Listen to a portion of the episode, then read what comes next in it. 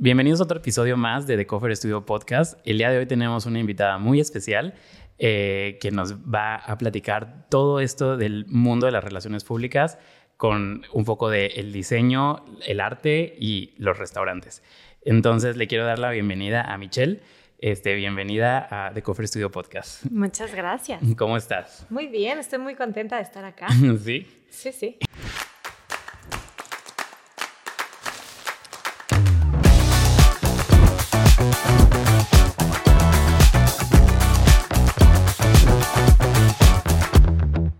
Welcome to the Co Studio podcast. ¿Tú, ¿Cuánto tiempo tienes viviendo en Los Cabos? Yo tengo seis años viviendo en Los Cabos. Ah, mira, Llegué en igual que yo. 2018. Igualitos. llegué igual. también en 2018, llegué después del huracán, yo así justito. El, yo no me acuerdo cuál fue. Si Lidia, no, no, Lidia, creo que sí fue Lidia. Al mes yo llegué. Entonces, justo por eso también sé que llegué a todo eso. También llegué después de lo de el, el terremoto. Este, justo. ¿Hubo un terremoto aquí? No, allá. Ah. O sea, en Ciudad de México. Literal, un día antes yo estaba haciendo escala en Ciudad de México. Y de ahí me vine para acá. Entonces, por eso como que también llegó ahí la cuenta. O sea, te tocó estar allí en, en el terremoto. No, justo te digo, un día, o sea, Ah. literalmente 24 horas antes yo hubiera estado en el, en el aeropuerto. Ok, qué buena suerte. Sí, o sea, me tocó de que a nada. Y yo dije, ay, me salvé. Qué bueno. Llegué y yo viendo todas las noticias y yo, ¿qué pasó? Y Claro. sí, estuvo, estuvo fuerte, pero bueno. Estuvo. bueno, este, te quiero preguntar sobre, primero vamos a hablar, te digo, todo esto del, del, del PR, este, del mundo de la arquitectura, entonces, pero primero te quiero preguntar, ¿qué es exactamente eh, lo que haces tú? O sea, porque sé que estudiaste comunicación y gestión en las culturas de las artes, pero te estás especializando más en, todo esto del PR, entonces quiero preguntarte como estas dos, este, una, ¿por qué te llevó a irte como a este mundo tan fascinante de, las relaciones públicas? y, y cómo y qué es lo que haces y digo qué es lo que exactamente hace una persona como de PR. Ok, sí, estudié comunicación y gestión de la cultura y las artes y desde el primer semestre tuvimos una materia que se llamaba eh, obtención de fondos y patrocinios y me encantó. Me encantó por alguna situación eh, entender a los artistas por un lado y por el otro lado entender a la marca, sentarme en, una, en un board este, con, con- con los directivos de, de- de la marca y, y del brand, o sea, de, de marketing, y hacerles entender, porque siento que el arte es algo que está muy out there, así como que todos lo pueden ver, pero de pronto la gente se siente medio externa o medio ajena o como que no le entra mucho, ¿no? O tiene ahí como un aura ahí de que es para gente muy elevada o entonces me encantaba la idea y me encanta la idea de llevarlo a las masas eh, y de que las marcas pudieran aportar. Aparte, hacer, hacer proyectos de arte tiene una cantidad de beneficios fiscales que también se res- resulta muy interesante. Eh, entonces, bueno, mi primera experiencia fue con una marca que se llama Timex. Nosotros en la universidad estábamos haciendo eh, un, como una- un, un proyecto y entonces la universidad nos daba determinada cantidad de, pra- de- de- de presupuesto, pero en el grupo decidimos que necesitábamos más dinero y entonces en esta materia como que yo me aventuré a, a ir a buscar dinero por otro lado y entonces me, me fascinó, ¿no? Me enamoré muchísimo como de esa parte de hacerlo pasar y bajar dinero para las artes, que por otro lado también es un tema a veces complicado para los artistas, Sí, sobre todo aquí en México, ¿no? sobre todo. Ujú. Y entonces como que juntar esos dos puntos me vino muy bien, me hacía muy feliz y aparte muy feliz de haberlo encontrado desde, o sea, a la primera, ¿no? O sea, Ujú. en el primer semestre de la universidad. Sí, qué tener padre. Esa materia en la que siempre te brillan los ojos. Así que tu vocación se fue ahí. ¿Qué Claro. dijiste? Ahí es, ahí es. Ahí es. Y después terminando la universidad empecé a hacer como cursos de marketing y mm, tengo una especialización en marketing y creación de contenidos, pero no hay como tal una especialización en marketing para las artes. Entonces era una cuestión como de ir y traer, ¿no? O sea, estar en los cursos de marketing que te enseñaba y te hablaba como de grandes marcas transnacionales y estos ejemplos como los marqueteros sabrán, y llegar y aplicarlo en ejemplos como muy reducidos como los proyectos de arte. Ok. Entonces, pues nada, me fascinó por ese lado, me, me hice varios cursos este, y, y varias certificaciones, y, o sea, siempre que había algo como de, de, marketing y muy pocas cosas que había de marketing aplicadas a, a las artes. Era como, como mi lugar en donde estar. Pues le deberías decir a tu universidad donde estudiaste de que, oye, ¿por qué no agregan esto? Sí. sí, porque, porque, también creo que es muy importante, o sea, el saber cómo vender, ¿no? Sí. O sea, yo que estudié arquitectura, o sea, nos decía un maestro a la hora de exponer, ¿no? Decía, a ver, un mal arquitecto que sabe vender muy bien es muy peligroso, ¿no? Muy. Y, y también al revés, puedes tener un arquitecto muy bueno, pero que no se sabe vender y pues va a terminar trabajando para alguien que se sabe vender, ¿no? Sí. Entonces, yo creo que sí es muy importante como toda esta parte, o sea, como que, que le, met, que le metan al marketeo, o sea, de que en, siento que todas las carreras, o sea, porque en todas las carreras es muy importante saberte relacionar, saberte vender, o sea, como, como marca o como, sí, porque siento que cada persona se vuelve una marca, ¿no? Ya con esto de Instagram y todo, uh -huh. o sea, te metes a, al Instagram de la persona, quieres saber cómo es, que, o sea, en teoría, ¿verdad? Porque pues también las redes sociales mienten, pero normalmente, si quieres saber cómo es una persona, te metes a su Instagram, ah, ves que viaja, ah, sube comida, ah, ¿sabes? Entonces ya puedes darte una idea más o menos de que, cómo es esa persona, ¿no? O sea, de que el marketing es como que cada quien trae un, un marketing interno, o sea, personal. Sí. Y yo también, por ejemplo, de que mis redes sociales, de repente subo lo del podcast, pero subo un poco de mi vida, o sea, ¿sabes? Como... Eh, entonces siento que sí se vuelve como una marca personal y siento que es algo que deberían de meter en arquitectura también. O sea, no solo, yo creo que en todas las carreras te digo, pero en arquitectura creo que también es un, muy esencial porque al final tú eres el que vas a vender tu proyecto, ¿no? O sea, va a reflejar lo que en teoría eres como arquitecto. Sí, y fíjate que siento que con los creativos es algo como bien tricky porque por un lado está hasta dónde comprometes tu creatividad uh -huh. por una marca y por otro lado es súper importante saber escuchar, uh -huh. ¿no? Y si quieres bajar una, un, un, patrocinio o un partnership o hacer alguna alianza, algo así, es súper importante saber escuchar no, para, no tanto para cambiar lo que, como tu esencia uh -huh. o lo que haces, sino para saber por dónde abordar uh -huh. a, al director, a la marca y, y por dónde, como dices, uh -huh. venderles ese proyecto, ¿no? O sea, cuáles son sus puntos de interés, como cuáles van a ser sus próximas campañas, sus próximos lanzamientos, qué es lo que están buscando, porque si tú llegas con una idea, pero la marca como que para nada le, o sea, le viene bien, pues también perder tu tiempo, uh -huh. eh, o sea, el tiempo es, es oro, ¿no? Sí, claro. Entonces tienes que primero como que estar muy abierto a lo que está pasando y, y a entender uh -huh. para ver como por dónde llegar. Ok, y entonces eso es lo que hace una persona de relaciones públicas, o sea, saber todo este background. Por un lado, uh -huh. o sea, luego, por ejemplo, en el tema de las relaciones públicas, creo que lo podemos entender mejor como un puente okay. entre y, y, es que hay un, una brecha, o sea, como un espectro tan amplio de las relaciones públicas.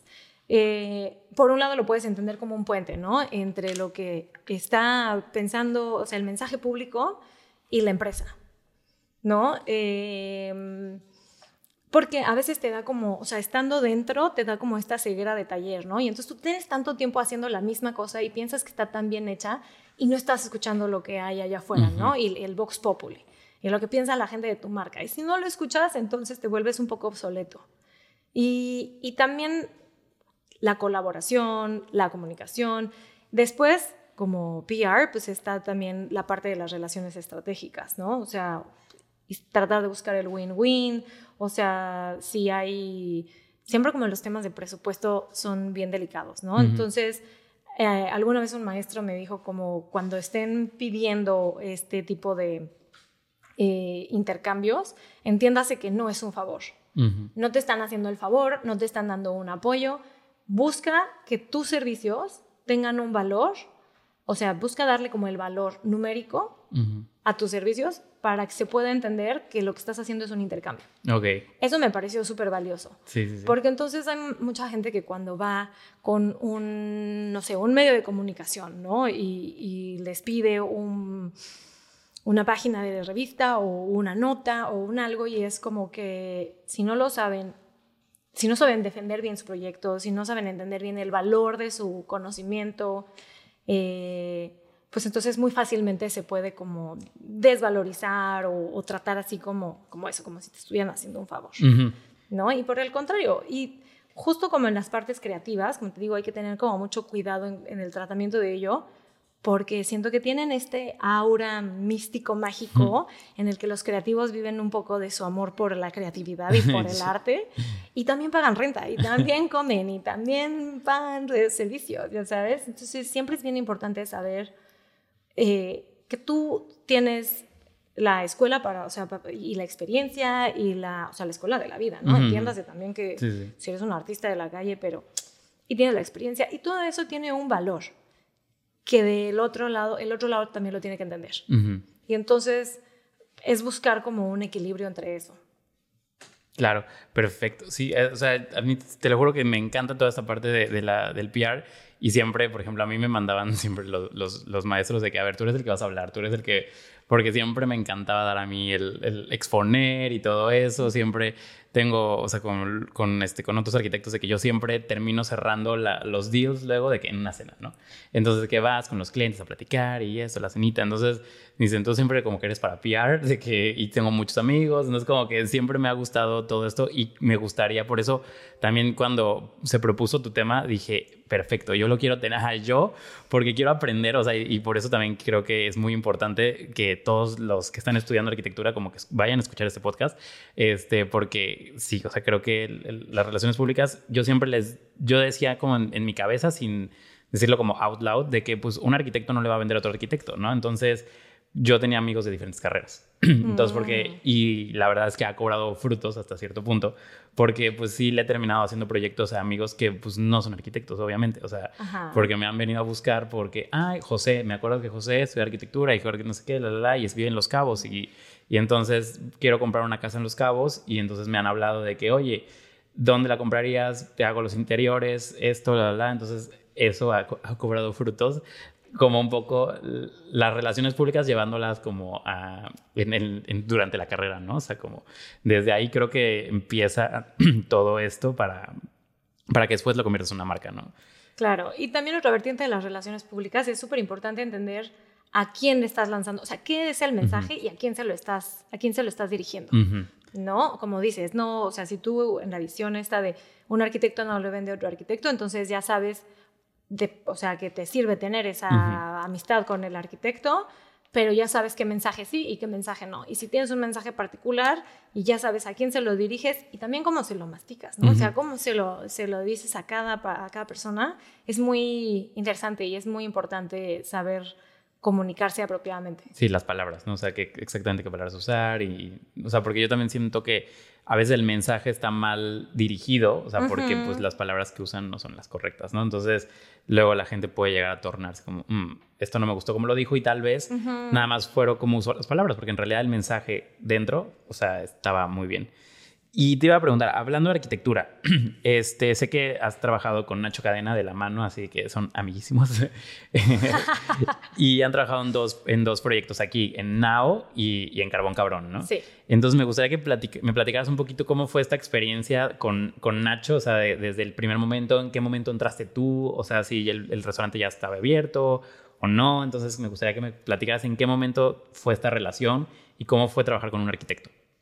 Bueno, eh, yo entré a trabajar a Carbón Cabrón, que es el primer restaurante del grupo en, Cabo, eh, cuando Carbón tenía dos años.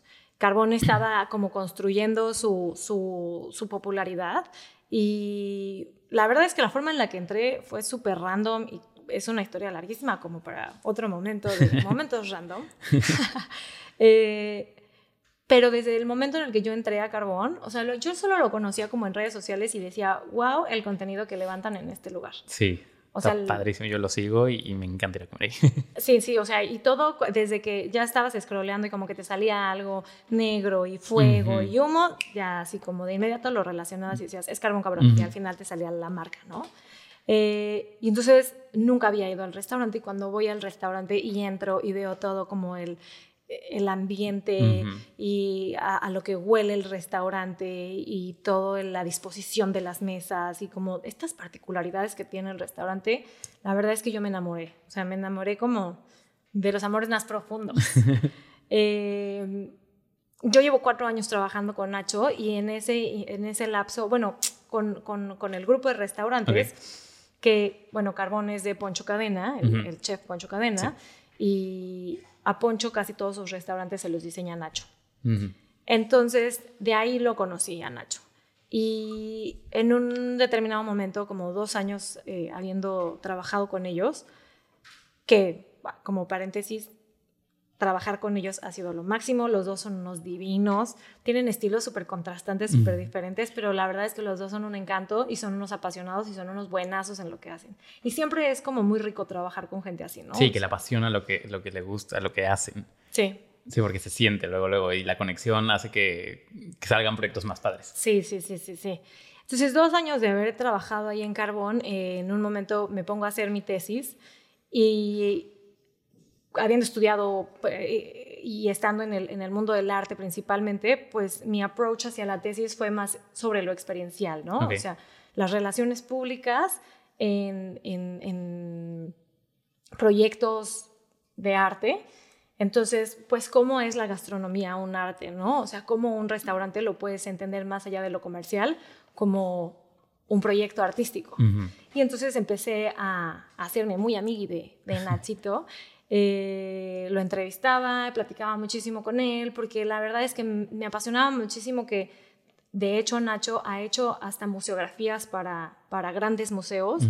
Eh, Nacho ha hecho el desarrollo de, de la marca, de, o sea, de todo el branding de Sonamaco durante Ujú. muchos años. Eh, y conforme más conocía de Nacho, como que más me impactaba lo bien que hacía su trabajo. Entonces, em, en el caso, por ejemplo, de Carbón Cabrón, ¿no? O sea, de por sí, en cuanto entré al restaurante, me enamoré muchísimo. Y después cuando me cuando supe y conocí la historia detrás del concepto de carbón, que él estaba inspirado en las tribus de California, de- de la- de Baja California Sur y de Baja California, eh, y este ritual de que eran tribus nómadas y salían a cazar y regresaban con la comida y la compartían alrededor del fuego, ¿no? Entonces, de eso se trata Carbón Cabrón. Mira, no sabía. Ujú. y, y he ido varias veces. Ajá, y es bien interesante. Entonces, Ajá. la próxima vez que vayas y ves que las mesas son comunales Sí. y que el eslogan del restaurante es Come sit around the fire y ven a sentarte alrededor, o sea, en torno al fuego, y entiendes como esta parte de las tribus nómadas que llegaban con la comida a compartir y que la cena es más que la comida que tienes enfrente, es un ritual de compartir con una comunidad. Sí. Es bien interesante cuando ves como el, cuando entiendes como el background de, del lugar. Ya, súper bien. Aparte me encanta cómo estás viendo todo el tiempo cómo están haciendo de comer, ¿no? O sea, Sí. esta gran, este, pues que es una parrilla, ¿no? O sea, que sería Sí. como una gran parrilla y a mí lo que me impresiona es como, no sé, ahuma todo, o sea, aunque huele a humo, o sea, pero no, no te ahuma, ¿sabes? O sea, no, no te llega a ti el, Sí. esa, la parte de arquitectura en esa zona que dije, órale, las campanas están cañonas y no suenan tanto, o sea, como que no es un, no es un sonido molesto que tú estés platicando y que, y que te distraiga, ¿no? O sea, de, de la conversación, me, me encanta como el ambiente, las luces, o sea, como todo, o sea, eh, como tú dices, desde que te recibe la, la, la hostess, o sea, y que te pasan al cuartito para que estés, un, o sea, en lo que te sirven la mesa y todo esto, entonces como que Ujú. desde ahí empieza toda la experiencia y, y desde que cómo te ponen los platillos, y tú me estás platicando igual que hasta en los nombres, ¿no? O sea, de que, Sí. que ahí es donde también tienes que ver igual Sí. a la hora de nombrar los platillos. Y a la hora de, o sea, algo completamente artístico, de, porque lo gastronómico es muy, muy artístico, ¿no? Sí. Juega con muchísimos sentidos, o sea, desde lo visual, lo olfativo, lo gustativo. Y cuando montan el plato, es, es una obra de arte, o sea, el plato es un canvas y ellos montan desde la salsa y cómo se va a ver y cuál es el frente del plato y o sea toda esa parte a mí me, me- me fascina. Y cuando recién entré al restaurante que lo tenía que conocer desde la entraña este yo daba los tours de cuando entras y te Ah, pasan al, ok. al- al bar de espera y te, te cuentan un poco de la historia de Poncho Cadena que tiene, es el, tercer restaurante de Poncho Cadena y el chef mexicano y esto y lo otro, la cocina abierta, eh, todo ese tema. Siempre que pasábamos por la cocina yo les decía, sobre todo, bueno, pues en mi speech en inglés. ¿no? Como, this is edible art. y entonces uno de los chefs, el head chef del restaurante, siempre como que se reía mucho de esa parte. Yo le decía, es que es verdad. Pues, Ah, o sea, tú se le agregaste eso. Claro, claro, Ah, ok, ok, claro. ok. El speech lo inventé yo totalmente. Ah, súper bien. Es que ya no sabes la forma en la que me enamoré. O sea, de ninguno de mis exnovios me enamoraba de esta manera. eh, el proyecto es apasionante. El proyecto es apasionante. Todos los que están ahí en, en la cocina están súper apasionados también en ello. El desarrollo de los platos, o sea, el, el- la, los sabores, ¿no? O sea, la- la- la- así como un artista tiene una paleta de colores como muy particular, ellos tienen una paleta de sabores muy especial. Y todo te sabe a humo, desde los drinks, la comida y los postres. A mí, mi favorito, la, la cebolla, Sí. este, ¿cómo se llama? Carbonizada. O sea, me fascina la cebolla. O sea, de que ahí siempre voy y la pido. O sea, he pedido mil cortes y todo, porque siempre que he ido, he ido como en reuniones y mira, por eso siento que no había, no, como que no había captado en el sentido de que esto de como sit eh, around the fire, porque siempre he ido con mucha gente. O sea, vamos de que cumpleaños, entonces somos de que 10 en la mesa. O sea, Ujú. siempre que he ido, eh, o sea, nunca he ido con menos de cuatro personas. Entonces, Claro. como que igual y me ha faltado tal vez vivir la experiencia de ir como unas con dos personas y como que nos sienten, o sea, como con como la mesa comunal, ¿no? O sea, de que eso igual y me hace falta, tendré que ponerlo de tarea. Sí. Pero, y también, o sea, como tú dices, desde el humo, de todo, o sea, y después lo contrastante que es, por ejemplo, que estábamos platicando el otro día con el chef, se me olvidó ahorita el nombre, el de Now. Alex Eh, Ranch. Alex, exacto, que decía que al principio él dijo, no aguacate, no este no cilantro. no cilantro, no- o sea, que dijo varias cosas y esto es lo que no va a haber, ¿no? Entonces, Exacto. y desde ahí se fue generando el concepto de la cocina, de lo que, que es, lo, o sea, qué es lo que se iba a crear, ¿no? Que iba a ser Now. Y, y desde el nombre, o sea, como, des- todo- como tú dijiste, todo desde el drink de esto, bla, bla, bla. Y, y aquí en Carbón, pues lo mismo, ¿no? O sea, de que pues sí, todo sabe como de carbón, ¿no? Lo ahumado. Sí. Y, y las, me encanta cómo, cómo pusieron las maderas, todas este, ahumadas, y, que sí, exactamente vas caminando entre ellas. Es como se- un laberinto. Es como un laberinto, exactamente. Y también creo que hasta los meseros tienen hay que ver muchísimo. O sea, la mejor mesera que he tenido en la vida, y mis papás tienen restaurantes, este, ha sido ahí en Carbón, y se lo dije y se vio reflejado en la propina. Este, le dije, jamás había tenido una mesera tan buena. Y siento que también ayuda esto de que cómo están organizadas las mesas, lo mismo por lo, porque como que siento que te están viendo, pero no están ahí. Entonces como que luego luego se dan cuenta que ya se te acabó tal cosa, entonces van, te Mm. reciben, cómo nos recomendó, o sea, esa vez que le dije, wow, ¿cómo nos recomendaste? O sea, no, te- no nos quiso vender el precio más caro, o sea, de que fue Ujú. como desde, vivan una experiencia, ¿no? Y nos decía, primero pidan esto, después esto, les recomiendo tal drink para que vaya con esto, entonces Mm. generas como la experiencia de, de- de lo que es ir a, a ese lugar. Y, por ejemplo, ¿tú cómo mediaste entre, o sea, Nacho, entre Poncho, este, no sé si, o sea, si crearon una parte de la marca, o sea, el grupo, o entonces cómo, o sea, cómo, cómo se media entre tantas cabezas? O sea, tú, por ejemplo, que lo tengas que absorber para después de que sacarlo. Bueno, en el caso de, o sea, trabajando con Nacho, ellos siempre eh, generan un brand book y el brand book es como la utilización de la marca, ¿no? Sí. Desde los colores de la marca, cómo se utiliza el logo, en dónde se puede poner, qué fondos, que sí, que no, qué texturas, este, las referencias, los tonos de comunicación. eh, la verdad es que lo tiene como todo muy planchado en ese sentido. ¿no? Entonces, ya que, ya que genera como este brand book, entonces ya es más fácil. Entonces te lo dan Eh, a ti y tú lo dijeres. de Así. Ok. Ahora, por otro lado, también que no es lo mismo hacer relaciones públicas que hacer redes sociales, Ujú. que muchas veces pasa como por ahí, ¿no? Como Ajá. de, ah, hacer relaciones públicas, entonces haces este, marketing digital. Bueno, que marketing digital también ya es un término como, como más de conocedor, ¿no? O sea, ah, entonces tú, haces- tú llevas relaciones, este, tú llevas redes sociales, y es como que, no. No. tampoco, necesariamente tampoco hago los copies, o sea, Ok. lo- los textos, Ujú. Pero eh, ta- tampoco hago los platos. O sea, si tú lo ves como desde otro, desde otro punto, eh, funciona un poco como armar un rompecabezas. Ok. ¿No? O sea, no hago ni el dibujo ni recorto las piezas, pero las pongo todas juntas para que sea coherente. Ok. Entonces, me siento con los chefs a un poco también mm, provocar este lado creativo de ellos y empezar a hablar de si vamos a tener un evento, ¿no? Ujú. Un evento especial. Bueno, ¿cuál va a ser la temática de este evento especial? ¿Y qué se les ocurre por acá? Y entonces hacer ciertos ejercicios como de preguntarles y preguntarles y preguntarles hasta que lleguen a un lugar. Ok. Entonces ya teniendo ese contenido, pues es ir con los chicos de la barra. A ver, y, y de, y de, de piso, ¿no? Que en este caso. Eh, esto es lo que se va a servir. ¿Qué es lo que podemos hacer por acá? Ah, bueno, que sí. De pronto el cliente, también es importante escuchar al cliente, ¿no? Si quiere un maridaje con vinos mexicanos, o si quiere un maridaje de cócteles, o si quiere este, una barra libre, o si ellos van a decidir si estamos colaborando con una marca. Cada parte es lo que te decía al principio, ¿no? Es bien importante escuchar a cada una de las partes para poder como armar este rompecabezas, ¿no? Y cómo lo vamos a comunicar. Entonces, porque de pronto, pues cuando tú estás adentro sientes que es muy fácil, ay, ahí está.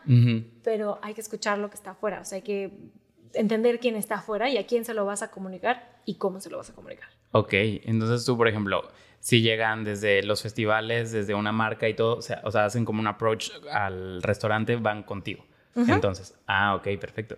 Y ya de ahí tú bajas la información, empiezas a platicar, oye, está, está qué padre. Sí. Y eso, eso, eso me gusta mucho. porque, sí, porque siento que le das exactamente lo que ahorita que dijiste los rompecabezas, creo que el, la analogía está muy buena, ¿no? O sea, porque como tú dices, tú no hiciste el dibujo, tú no haces el recorte, tú lo que haces es armarlo. O sea, tú lo juntas y haces que, que el mundo lo vea como debe, debe ser visto, ¿no? Porque hay veces que siento que sí, la línea se va por otro lado cuando, cuando no tiene una buena comunicación, ¿no? O sea, cuando al final no hay un cierre y un ciclo, ¿no? O sea, como que dices, ah, ok, empieza aquí y termina aquí. O sea, entonces creo que eso, esto está súper interesante. Sí, yo soy una apasionada de trabajar con, con, con, creativos y con, por ejemplo, en el tema de redes sociales. Eh, también ha sido como muy interesante trabajar con la marca que concibió la imagen de Carbón Cabrón, ¿no? O sea, porque por un lado llega Nacho y te deja este, este brand book pero de ahí, de ahí lo que entienda cada quien, ¿no? Se puede como disparar.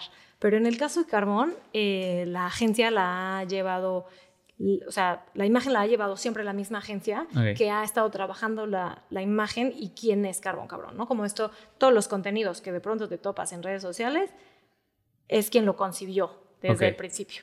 Entonces, eh, también es muy interesante trabajar desde ese lado con referencias, ¿no? Y entonces decirles, te voy a poner un ejemplo. Hicimos un evento hace dos años de comida japonesa en Carbón Cabrón. Ok. Y entonces fue a hacer, eh, lo queríamos hacer porque teníamos un proveedor de Wayu, que es esta carne japonesa eh, que, lleva todo una serie de procesos y demás, ¿no? Y cuando tú piensas en comida japonesa, como que todo el mundo pensaba, va a haber sushi, sushi va a haber pescado crudo en un restaurante al carbón. Y no, eh, justo abordamos como todo otro lado de la comida japonesa. Y para hacer la comunicación, cuando tú la ves, es como que parece muy sencilla, parece muy fácil y está muy limpia. Pero todo el desarrollo conceptual para llegar a esa comunicación fue una serie de mood boards y de referencias y de tableros y de a mí me gusta esto, a mí me gusta esto, esto está padrísimo de acá, pero esto vamos a eliminarlo porque esto no nos corresponde, de esto no hablamos, de esto sí. Entonces es, es una serie de desarrollos creativos que siempre me ha parecido muy interesante. Yo estudié gestión del arte porque me apasionó desde siempre el arte, pero nunca me consideré buena pintora, nunca me consideré buena cantante, nunca me consideré actriz, pero me encanta estar rodeada de gente creativa. Y hacer esas preguntas y de llegar a esos lugares y de provocar esas cosas y de ponerles eh, de frente la posibilidad de llevarlo a la realidad. Creo que esa psicóloga eres. no, porque siempre cuando, cuando estamos platicando como que llegas al porqué de las cosas, ¿no? Así de que, pero ¿por qué quieres que sea negro, no? El, el, el concepto ya de que y ya se remontan a su niñez, ¿no? se van al, al, último porqué, de que por qué esto, por qué eso. Mi psicóloga siempre, creo que son siete porqués o algo así, para que llegues a, al, como, al final. Entonces por eso como que me recordó y dije que hasta psicóloga has de ser. Hay un poco de todo. Exactamente. Este, ok, sé que has trabajado en proyectos de arte muy grandes. Este, entonces te quería preguntar, o sea, ¿cómo, ha sido, cómo es la relación que, que haces tú con la parte del PR con, con, los artistas como tal y lo llevas a, a, estos grandes eventos, por ejemplo? Y sé que en específico este, estuviste súper involucrada en la parte de Art Baja, entonces quiero que me platiques un poquito cómo fue tu experiencia ahí este, en, en este proyecto. Va.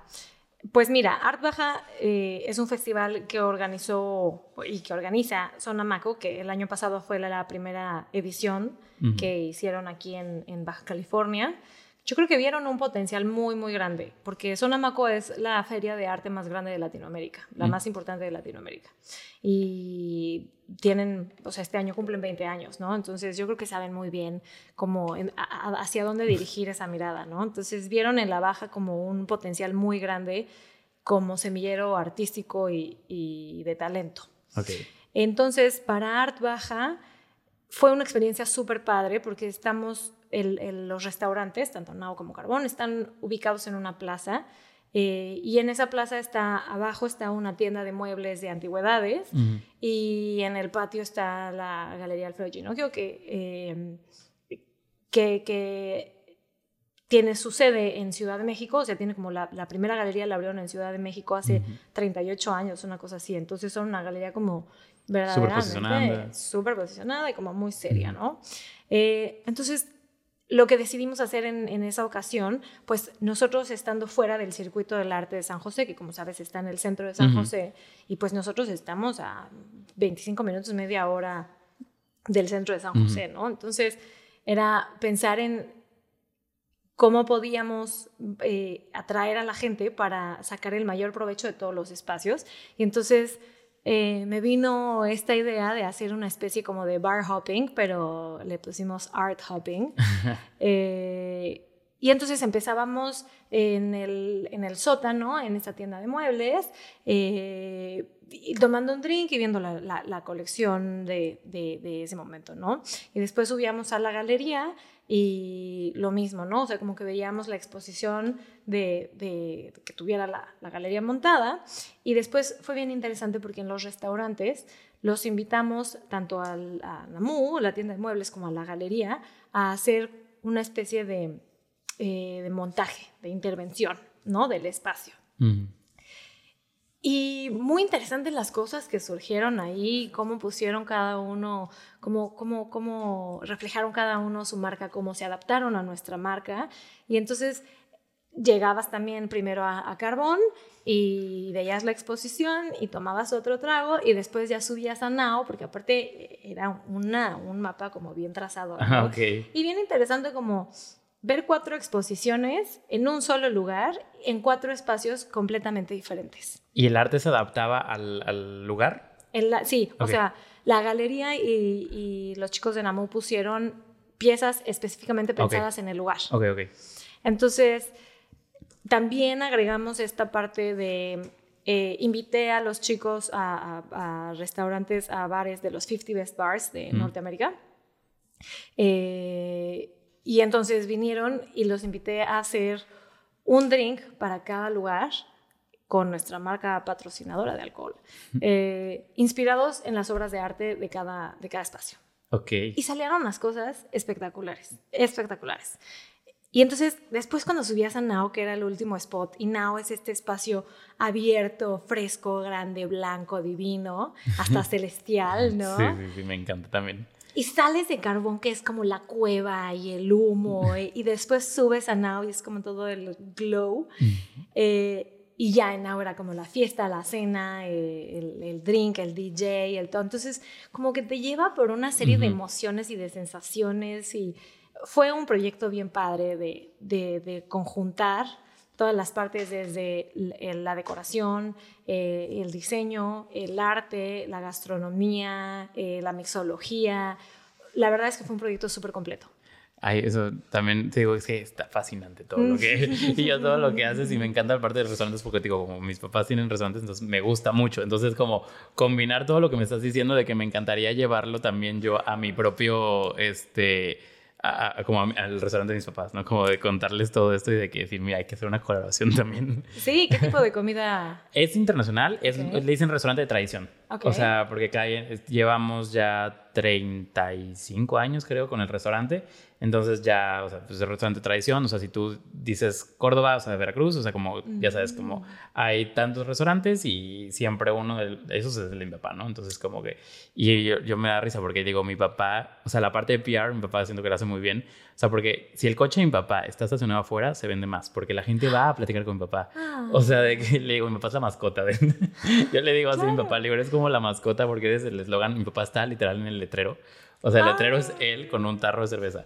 Entonces, te digo, como que esa parte siento que está muy cool llevarla como a, todo esto, o sea, qué es lo que sale, ¿no? Del restaurante. Sí, es que la imagen de el capitán, o sea, de la cabeza, el que lleva, el que es súper importante. Es, es, es, un fenómeno interesante. O sea, también, por ejemplo, acá cuando está Poncho, pero, o sea, otra, otra cosa es, ¿no? Y hasta en el team se refleja mucho, o sea, cuando está Poncho y siendo él tan, tan, tan carismático, tan simpático, tan dicharachero, tan así prendido, el team también está como en otro mood. Sí, sí, cambia todo. Sí, se, o sea, se, le extraña. es como lo que decías de la mesera. O sea, te cambia toda la experiencia. La experiencia, exactamente, que, que, esté ella o que te cambien de mesero. Y yo también cada vez que voy, de que luego la busco. Y de que yo, eh, ahí está. Y ya de que sí, ¿dónde está? Sí. y sí, también, por ejemplo, o, cuando vas a otros lugares, ¿no? O sea, que buscas siempre, a, yo también en Córdoba hay una mesera que ya me conoce y sabe lo que pido. Entonces ya llega y ya sabe de que esto, o sea, de que quieres lo de siempre. O sea, ya que lleguen y te pregunten, ¿quieres los de siempre? Ya, eso me encanta, sí, porque ya te conoce, conocen a tus gustos, saben que no te gusta también, o sea, de que, te hagan recomendaciones y ya de que eso también creo que también va con tu parte, ¿no? O sea, como conocer el cliente, o sea, el cliente final, ¿no? O sea, porque tú no te quedas solo en, tu cliente, no es el, chef, no es el, artista, sino también es el comensal, ¿no? Entonces, o sea, tú, tú llevas desde el punto A hasta el punto Z, ¿no? O sea, como que haces todo, este recorrido. Entonces, eh, es lo que te quería preguntar también de cómo crees que van afectando las tendencias ahora que, se están viendo en como en el mundo del arte, de, los restaurantes y todo esto. O sea, o sea, cambia un poco con el PR. O sea, va cambiando. antes se manejaba así y ahora se está manejando tal con las redes sociales, por ejemplo. Pues, a ver, sí, o sea, también siempre hay que estar como muy pendiente de las tendencias, por un lado, y por el otro lado, también es interesante intentar ser o hacer una tendencia, ¿no? Eh, en, carbón, o sea, yo no encontraría, por ejemplo, por lo menos en Cabo, otro restaurante que se le pareciera, ah, y creo que eso es lo que ha hecho de carbón una tendencia, ¿no? Eh, también marcar la diferencia es, es, es, es, único, y ser único no es intentar ser único, es honesta y verdaderamente ser único, ¿no? Sí. es como cuando maybe cuando la gente como que tries too hard y, y pues por ahí de pronto puede no ir tanto la onda. Pero sí, también, o sea, te puedo dar un ejemplo de cuando estábamos buscando la, la imagen para Now, eh, la tendencia era que había mucho, mucha gente que estaba haciendo como que sus flyers con dibujitos. Ok. Y entonces se me ocurrió poner a dibujar a los hijos del chef. Ah, mira. Y a los hijos de unos amigos y como a los niños, ¿no? Y empecé a hacer esta comunicación gráfica como verdaderamente simplista y verdaderamente naif. Y, a la gente le encantó y a Alex le encantó.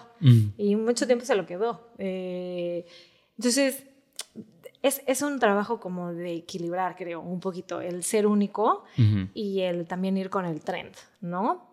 Y bueno, ahí también se mete un montón de situaciones de algoritmos de redes sociales y demás que... Y que eso yo, yo no entiendo nada. Pero sí tenemos que traer un experto para eso. Este, y por ejemplo, entonces, ahora llevando esto un poco más a la arquitectura como tal, ¿cómo piensas que un, o sea, ¿por qué piensas que es importante que un arquitecto tenga una persona de relaciones públicas? Eh, pues lo que platicábamos un poco al principio, creo que aplica como esta cuestión de que zapatero a su zapato, ¿no? Y también cuando uno, cuando estás trabajando con, con, creativos, tienes que saber muy bien cómo hablarle a esta persona creativa para no herir su susceptibilidad, sus sentimientos y su creatividad y no mermarla, sino provocarla, ¿no? Y entonces creo que también eh, una persona de relaciones públicas le permite a cualquier persona eh, que está, con, la que está trabajando, pues dedicarse a su trabajo y a lo que más les gusta sin tener como ese otro ruido. Y también a la persona de relaciones públicas le permite, conociendo al arquitecto, en este caso con quien estuviera trabajando, pues cuáles son sus metas, sus modos, sus vías, su expertise, ¿no? Y entonces le permite también un poco traducir y amedrentar el golpe de, afuera como hacia él y llevarle lo que le es valioso. y un poco orientarlo y bueno, lo- o sea, hay un abanico de posibilidades tan grande y estamos, o sea, no quiero sonar así súper retro, ¿no? Pero estamos a un clic de posibilidades, de- o sea, a un clic de distancia a todo el mundo. O sea, la comunicación es tan veloz que es como overwhelming, que es abrumadora. Entonces, un poco como tener esta barrera entre lo que escuchas y lo que recibes, creo que es muy valioso. Por un lado, para dejar que las personas, o sea, que los creativos, los arquitectos, los chefs, los diseñadores, los artistas puedan estar trabajando en lo suyo. Y por otro lado, para que les busquen las oportunidades hacia donde ellos están yendo. ¿no? O sea, me imagino que no es eh, el mismo interés de un arquitecto paisajista que de un arquitecto interiorista en cuanto a, a los proyectos, ¿no? Y a dónde se quiere ir enfocando. Entonces, pues una persona de relaciones públicas te puede ayudar a un montón de cosas. Y desde entender cuál es tu proyecto, porque no necesariamente tienes que ser bueno en escribir y en, las, en el texto y en las palabras o en hacer una presentación, ¿no? O en entender un medio de comunicación o cómo funcionan los tiers y la- el calendario editorial y, ¿no? O sea, y entonces cada quien se puede dedicar a lo que verdaderamente le llena y o sea, seguramente hará mucho más efectivo eh, el trabajo del arquitecto cuando se puede enfocar que cuando está como Pensando con- en todo. Pensando en todo. Sí. Pero entonces, por ejemplo, ¿crees que no hay un despacho chico, un despacho grande? O sea, como todo el mundo necesita un, un, un PR, ¿no? O sea, Creo que todo el mundo necesita entender las concepciones básicas del trabajo de PR. Como decías un poco al principio de la plática, ¿no? Como que yo era súper PR en mi universidad y entonces me ha llevado a lugares súper positivos. Eh, y en la manera de lo posible desarrollarlos y no ellos mismos entenderlo, ok. ¿no? No creo que haya proyectos chicos Ajá. Lo que... y proyectos, o sea, sí hay proyectos monstruosos, Sí, sí, sí. y- pero creo que todos se pueden beneficiar. O sea, sí definitivamente creo que todos se pueden beneficiar de, de, de la colaboración. ¿no? En general. Y, por ejemplo, ¿qué consejos le darías a, a un, a un chavo arquitecto que o está estudiando o se acaba de egresar? Y, y, o sea, ¿qué consejos le darías tú como PR de que hagan esto? ¿Sabes? Ok. eh, mira, algo que sirve un montón es salir. Ok. Salir, conocer gente, este, ir a, las, a los eventos, a las inauguraciones, a, o sea, a donde te inviten, ir y dejarte ver. Ujú. También era algo que una vez como unos profesores nos decían en la universidad, ¿no? O sea, pues es que te tienes que dar a conocer y que codear con el mundo. Ujú. O sea, si estás también como que metido en una cuevita, pues va a ser un poco más complicado que lleguen a ti ese tipo de oportunidades, ¿no? O eh, los contactos. Ujú. Y te voy a hacer una última pregunta. Eh, por ejemplo, en la parte de, también está la PR, lo muy bueno, y también está la parte como no mala, o sea, cuando sucede algún, eh, como... Imprevisto. Un, un imprevisto en algún proyecto, o sea, cómo entra PR, ¿no? O sea, en ese momento. Es que el manejo de la comunicación es súper importante. Ujú. O el manejo del mensaje. Ajá. No, o sea, el, el PR no nada más es el que sale a dar las buenas noticias o el que sale Ujú. a dar la cara bonita, ¿no? El, el PR también es súper... eh, está ahí todo el tiempo. O sea, el, el mensaje es, es de dos vías. Y tanto si te dan una crítica negativa, ¿no? Cómo abordar esa crítica negativa. Ujú. Este, por ejemplo, hace unos años en el restaurante se nos descompusieron esas campanas de extracción de las que tanto nos Mm. chuleabas. Y entonces la extracción del restaurante, en vez de estar sacando el humo, estaba aventando el humo para el restaurante.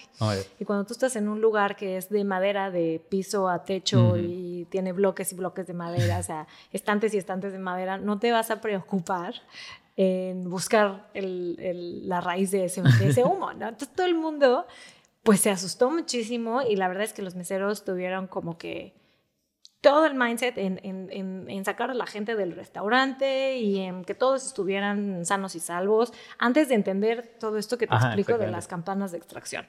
Entonces, salía y salía humo por el restaurante y se hizo un mega Escándalo. issue, es un escándalo de que se está quemando carbón cabrón, ¿no?